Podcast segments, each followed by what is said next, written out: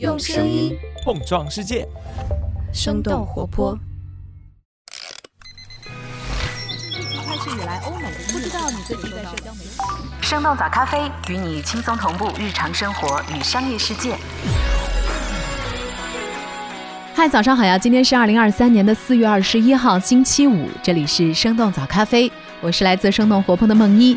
今天我们节目上半段的内容会先来和你关注一下阿里拆分之后的新动态，也会和你一块来回顾一下蓝色巨人 IBM 最近的业务表现。当然，拥有大量数据的社交网站和 AI 公司的关系也值得我们进一步关注。在我们今天节目的后半部分，也就是周五的咖啡豆回复时间，我们早咖啡编辑部的一凡今天会来回答一位听友菜菜的投稿，聊到的是有关于线下连锁照相馆的话题。不知道你是否去过这些连锁照相馆拍摄自己的职场形象照呢？如果你也有类似的经历的话，一定要听到最后。那就让我们继续用几条商业科技轻解读，打开全新的一天。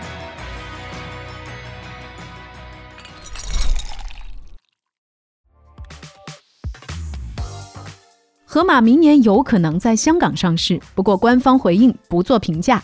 四月十九号，根据彭博社的报道，阿里巴巴旗下的盒马鲜生正在与中金、摩根士丹利等等投资银行合作，筹备上市事宜，准备明年在香港上市。对此，盒马方面回应表示，对市场传言暂时没有更多的评价。盒马旗下的新零售商超盒马鲜生创立于二零一五年，他们的首店在二零一六年一月开出，也被视作是阿里巴巴的新零售样本。目前除了盒马鲜生之外，盒马还有盒马 X 会员店、盒马奥莱、盒马邻里等等多种不同的业态。根据盒马 CEO 侯毅发布的内部信，主力业态盒马鲜生在去年的销售额同比增长超过了百分之二十五，实现了盈利。今年的三月，阿里 CEO 张勇发布全员信，宣布启动一加六加 N 的组织变革，设立淘宝天猫、本地生活和菜鸟等等六大业务集团，以及多家业务公司。具备条件的集团和公司可以独立融资和上市。随后，市场也一直在猜测，到底哪一个业务主体将在分拆之后第一个实现上市。三月底，曾有媒体报道，菜鸟计划在今年赴港上市。对此，阿里同样没有做出回应。Meta 继续裁员四千人，仍然在加注游戏项目。根据 CNBC 的报道，Meta 在这周三再次裁员四千人，主要是工程师和技术团队。这是自去年十一月以来 Meta 最新的一轮裁员。预计五月份还会有更多的岗位被裁员，比如说财务、法务和人力资源等部门。在去年裁员一点一万人之后，Meta 的 CEO 扎克伯格在上个月宣布，将在今年春天再裁减一万人。事实上，Google、亚马逊等一系列的硅谷公司都在大范围的裁员。根据数据网站 Layoffs 的统计，过去两年之内，科技行业削减了超过三十三万个就业岗位。不过，根据 Business Insider 的报道，Meta 从事游戏相关项目的团队被认为是目前唯一不会被裁员的团队。最近几个月，Meta 高管对于游戏的热情也是越来越高，他们还在讨论如何将《使命召唤》和《侠盗猎车手》这些热门的大型游戏引入到自家的 Quest 应用商店当中。IBM 一季度利润超预期，IT 行业需求保持增长。IBM 在这周三公布了2023年的第一季度业绩报告，公司的总营收是一百四十三亿美元，其中软件和咨询业务同比都增长了大约百分之三。彭博的分析师认为，尽管经济的整体发展在放缓，但是 IBM 有庞大的软件产品种类和多种不同的服务，尤其是高利率的软件业务。IBM 的现任 CEO 是阿尔温德·科施纳，他曾经是云计算和认知软件部门的负责人。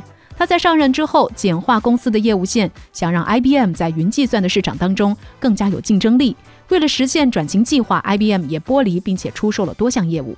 科施纳对外表示，这一季度 IBM 的净利润之所以超预期，部分是由降低成本的措施所带来的。IBM 可能会进行总人数接近五千人的裁员。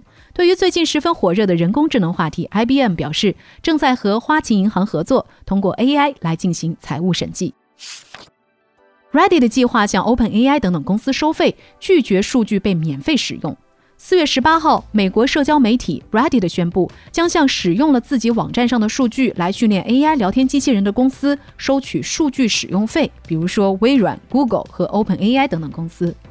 Reddit 是美国最受欢迎的社交媒体之一，上面有大量用户沉淀的优质内容。此前，训练大模型的公司利用 Reddit 开放的接口下载并且处理论坛上的内容，并且把这些免费的数据用于各自的大语言模型训练。OpenAI 的 ChatGPT 和 Google 的 Bard 都使用了 Reddit 数据集。Reddit 这家公司成立于2005年，他们的主要收入来源是平台广告和电商交易，经常被称作是美国版的百度贴吧。今年二月，有传言 Reddit 正在为上市做准备，预计下半年将会启动 IPO，估值是一百五十亿美元。目前 Reddit 还没有公布数据的收费标准，但表示会根据规模和需求给出不同的价格。眼下已经意识到数据价值的公司不只是 Reddit，图片托管服务 Shutterstock 已经把图片数据出售给了 OpenAI。上个月，马斯克也表示，调用 Twitter 的 API 接口需要几万到几十万美元不等的费用。特斯拉上海工厂发生事故，马斯克回应工人工资被扣。根据财新的报道，特斯拉上海工厂在今年二月发生了一起生产安全事故，一名工人在事故当中身亡。而到了上周末，自称是上海工厂的工人在网上发布了维权信息，表示特斯拉以二月的安全事故为由，扣除了每个一线员工两千元的绩效工资。马斯克在推特上也回应了媒体的相关报道，表示正在调查扣除工资的事件。根据三十六氪的报道。特斯拉上海工厂一线工人每个月平均收入接近一万元，全年十七薪。但是也有消息表示，每月的实际收入只有七千到八千元。特斯拉美国工厂的工人最低年收入约合人民币二十七万，平均下来每个月大概是两万两千元。柏林工厂工人的最低月薪大约是两万六千人民币，但还是比其他德国制造业工人要低百分之二十左右。以上就是值得你关注的几条商业科技动态，别走开。我们在一条小小的早咖啡动态之后，马上和你一同走进到每周五的咖啡豆回复时间。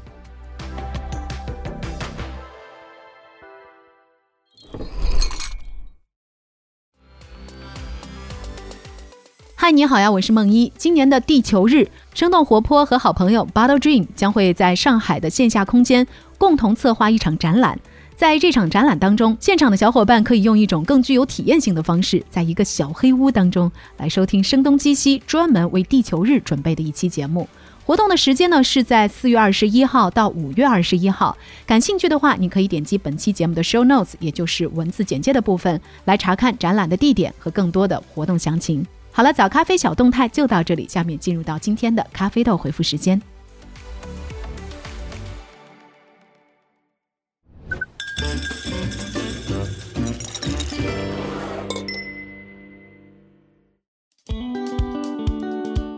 欢迎来到今天的咖啡豆回复时间。不久前，我们的听友菜菜给我们投稿，聊到了自己去一家连锁照相馆拍职场形象照的体验。通过菜菜的描述，我们感觉到好像他的这一次拍照体验并不是特别理想，而且感觉价格还比较贵。所以他也提到了这样的一个问题：这类照相馆的定价并不便宜，到底谁在买单呢？那下面的时间，我就把话筒交给一凡，听听看他给菜菜的回复吧。Hello，我是一凡。我们的听众菜菜给我们投稿说，他在上周去了一家连锁照相馆拍职场形象照，发现这个照相馆居然没有摄影师，他只是站在一个固定的机器和灯光下边，然后由在场的化妆师按下按键就完成了整个拍照的过程。他说，现在照相馆的人员精简到这种地步，实在是有点太狠了。拍一次本来就不是很便宜，而且还没有摄影师，他大概以后是不会去了。菜菜的经历其实还挺典型的，是目前线下照相馆正在普遍遇到的一个问题。不过我们还是先了解一下这类新式的照相馆是怎么火起来的。传统的照相馆或者说影楼呢，一般拍摄的是有特殊意义的照片，比如说婚纱照啊、全家福等等，不同摄影师拍出来的也不太一样。另外一种常见的就是证件照。早期的证件照几乎是每个人的一段黑历史。和这些传统的照相馆相比呢，像海马体、天真蓝这样的线下连锁照相馆，主打一个简单清亮。比如说，通过搭建线上预约系统，在服务的过程中不强制推销，集中培训，保证出片的水准等等方式，让一张质量不错的写真照最快在几十分钟之内就可以送到客户的手上。目前这种新式的照相馆越来越多，除了提供类似服务的新品牌不断出现，头部的公司也在快速扩张。以国内最大的连锁摄影品牌海马体为例，根据晚点的报道，二零一四年成立的海马体目前在全国有五百六十家直营店，一年的营收规模在二十亿元左右，近几年也一直保持着盈利的状态。尽管呢，在去年受到了疫情管制的影响，海马体最多曾经有百分之二十的门店都暂停营业。但是他们仍然在去年一年内新开了六十家门店，并且今年计划再开八十到一百家。就像我们投稿里提到的，这类照相馆的定价其实并不便宜，和普通的照相馆里一版一寸证件照收十五到二十元相比，海马体们的证件照价格几乎在十倍往上。那么到底是谁在买单呢？根据另一个连锁品牌天真蓝的调查，主要是年龄在十八到三十岁之间，在一二线城市的女性消费者。接下来的问题是，消费者为什么愿意买单呢？首先，效率高，服务更好，一些品牌还能接受反复多次的修改。其次，这些品牌充分挖掘拍照的仪式感，推出了生日照、轻婚纱、宠物照、国风照等等类型。这些妆造、布景、服务还是很难自己来配置。最后呢，新式照相馆产品的迭代特别快，比如海马体为了尽可能给用户更多模板，从一年四个产品发展到一年会研发四百到五百款产品和风格。此外，他们在社交媒体，比如说小红书上的营销力度还是很大的，和 KOL 或者艺人合作，吸引粉丝来拍摄和艺人同款的模板。类似的营销方式已经让古早的大头贴乘着 K-pop 的热潮在韩国重新火了起来。不过，无论怎么简化和标准化整个过程，快速扩张中保证出片的效率和质量还是不太容易。